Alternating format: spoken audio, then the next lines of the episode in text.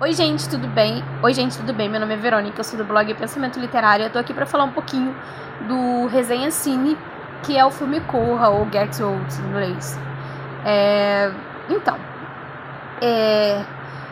esse filme, bem, antes deixa eu exemplificar, né, ou esclarecer, melhor seria esclarecer, usando as palavras de maneira errada, a minha ausência. Eu novembro e dezembro, começo de dezembro, consegui fazer todas as minhas postagens. Olha, três postagenzinhas por semana ou mais.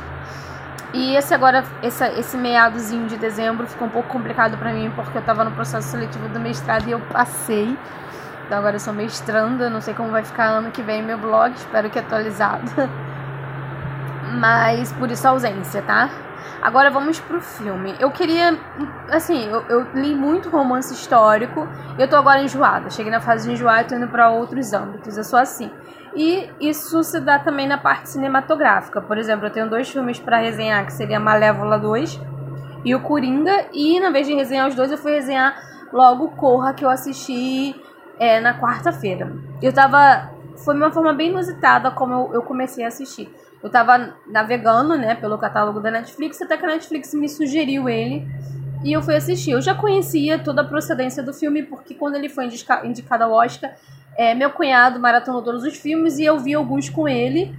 Só que eu não vi esse, eu vi esse esporadicamente, vi algumas partes e eu lembro que eu não concluí, né? nem assisti o começo nem o final. Mas eu que não quis mesmo na época. Então, assim, eu sei que esse filme foi muito aclamado pelo diretor, né? O diretor foi bem aclamado pela crítica. E o fato do orçamento dele ter sido baixo e ele ter concorrido ao Oscar também foi uma surpresa.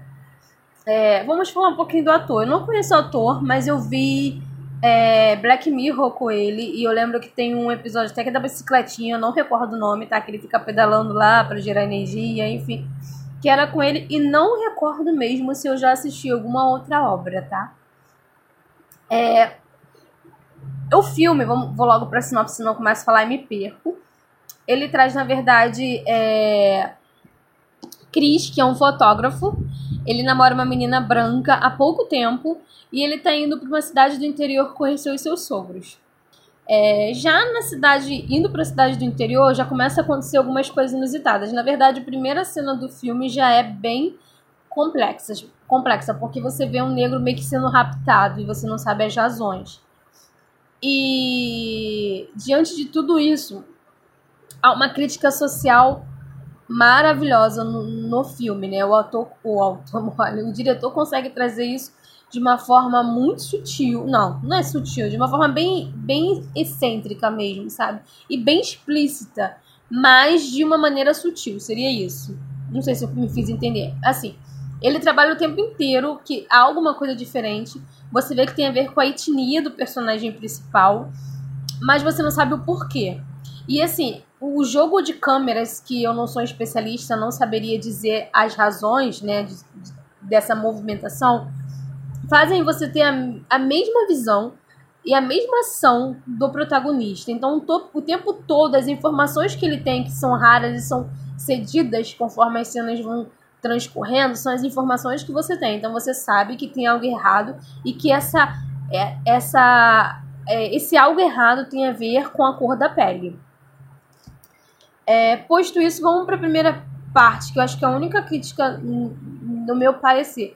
É, como bem frisado, eu não sou especialista, mas eu achei muito tópico mesmo, sei lá, o fato de ser considerado um filme de terror eu, eu julgaria como suspense. O tempo todo, para mim, foi um suspense. Eu não vi nada de terror, assim, nada assustador, mas enfim, eu não, não, não, não trabalho nesse campo.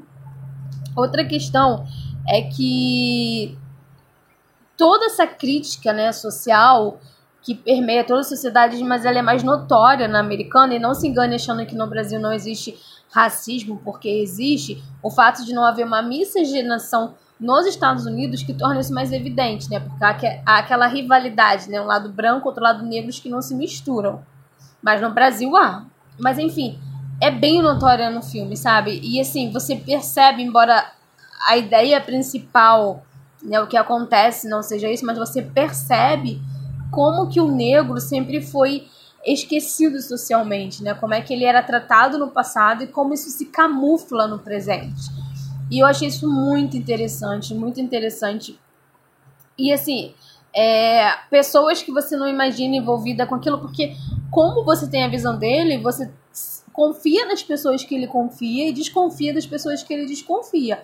Obviamente, com as pessoas que ele desconfia, ele não está errado. Mas existem pessoas também que ele confia que está envolvido em toda essa trama e teia e que é uma agradável surpresa, sabe? Como o diretor, como o roteirista, como eles constroem toda essa gama, né, de significações que só prestando atenção você consegue perceber é muito interessante. Enfim, eu não tenho muito o que falar, porque é basicamente isso, mas é um suspense muito, muito instigante e que com certeza eu indicaria essa excentricidade para outras pessoas. Bem, é isso, tá? Beijinhos e tchau.